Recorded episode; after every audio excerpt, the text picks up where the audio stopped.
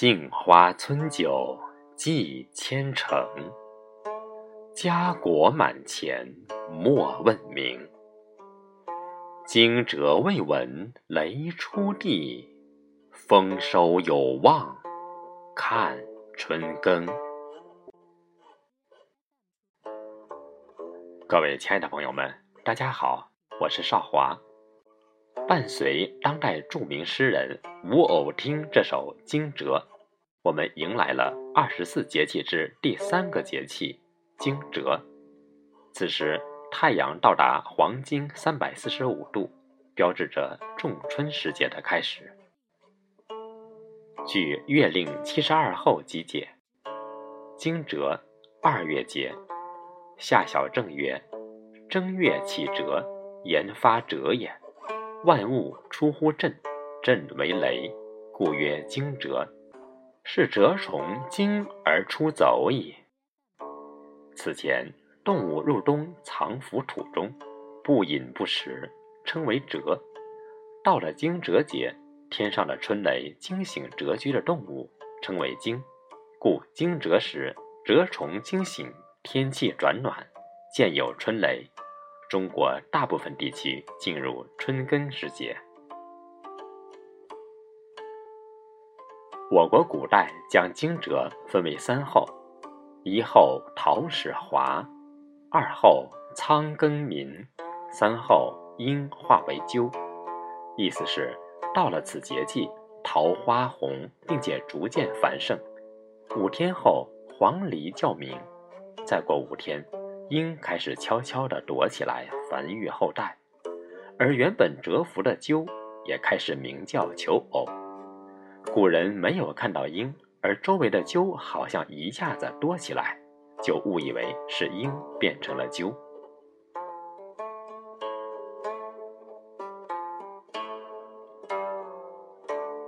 惊蛰在历史上也曾被称为启蛰，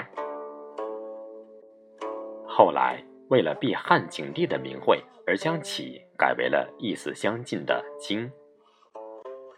在现今的汉字文化圈中，日本仍然使用“启蛰”这个名称。进入唐代以后，“启”字的避讳已无必要，“启蛰”的名称又重新被使用。但由于也有不习惯的原因，唐开元十七年起实行的。开元大眼历再次使用了“惊蛰”一词，并沿用至今。春雷响，万物长。惊蛰时节正是大好的九九艳阳天，气温回升，雨水增多，农家无闲，可谓左河水之一声霹雳醒蛇虫，几阵潇潇染紫红。九九江南风送暖，融融翠叶起春耕。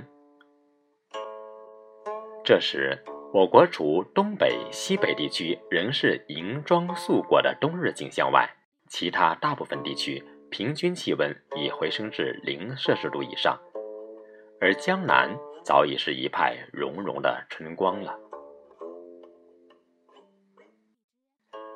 惊蛰在农忙上也有相当重要的意义。我国自古很重视这个节气，把它视为春耕开始的日子。农谚说：“过了惊蛰节，春耕不能歇。”惊蛰不罢地，好比蒸馍走了气。这是农民防旱保墒的宝贵经验。春雷惊百虫。温暖的气候条件却利于多种病虫害的发生和蔓延，田间杂草也相继萌发，应及时搞好病虫害防治和中耕除草。桃花开，猪瘟来，家禽家畜的防疫也要引起重视了。惊蛰雷鸣最引人注意，如。未过惊蛰先打雷，四十九天云不开。惊蛰节气正处于乍寒乍暖之际。常言道：“冷惊蛰，暖春风。”惊蛰节的风也有用来预测后期天气的依据，如惊蛰刮北风，从头令过冬；惊蛰吹南风，秧苗迟下种。惊蛰是雷声引起的，古人想象惊蛰这天天庭有雷神击天鼓，人间就利用这个时机来蒙鼓皮。所以，现在一些地方仍有惊蛰蒙鼓皮的习俗。惊蛰平地一声雷，唤醒冬眠中的蛇虫鼠蚁。所以，古时惊蛰当日，人们会以清香艾草熏家中四角，以驱赶蛇虫、蚊鼠和霉味。后来逐渐演变为打小人和驱霉运的习俗，南方一些地区至今仍有此俗。人们在惊蛰那天，一边用拖鞋拍打纸人，口中念念有词：“打雷个小杨桃，打到你又系冇定头，打到你食青叶都呕。”另外，民间传说白虎是口舌是非之神。每年都会在惊蛰这天出来觅食，开口示人。如果不小心犯了白虎煞，就会百般不顺。所以一些地方有在惊蛰那天祭白虎化解是非的习俗。惊蛰时节，人体的肝阳之气渐生，阴血相对不足，养生应顺乎阳气的生发。万物始生的特点，饮食起居应顺肝之性，注意脾气。以春宜养阳，重在养肝，以省酸增甘，以养脾气为原则。饮食上要温热健脾，酸有收涩作用，不利于体内阳气生发。适当多吃一些甘味食物。春季多风，气候变暖，要注意补充水分。多食用新鲜蔬菜和蛋白质含量丰富的食物，比如菠菜、竹笋、山药、牛奶、蛋、大枣等，以及梨、草莓等水果，以增强身体的抵抗力。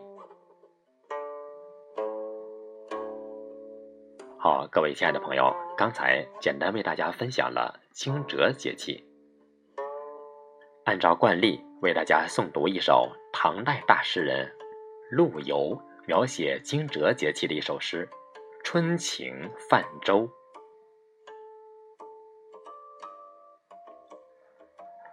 儿童莫笑是成人，湖海春回发星心。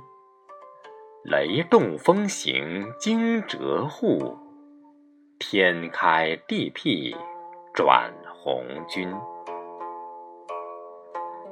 泠泠江色涨时代，袅袅柳丝摇屈尘。欲上兰亭却回照，笑谈中绝愧清真。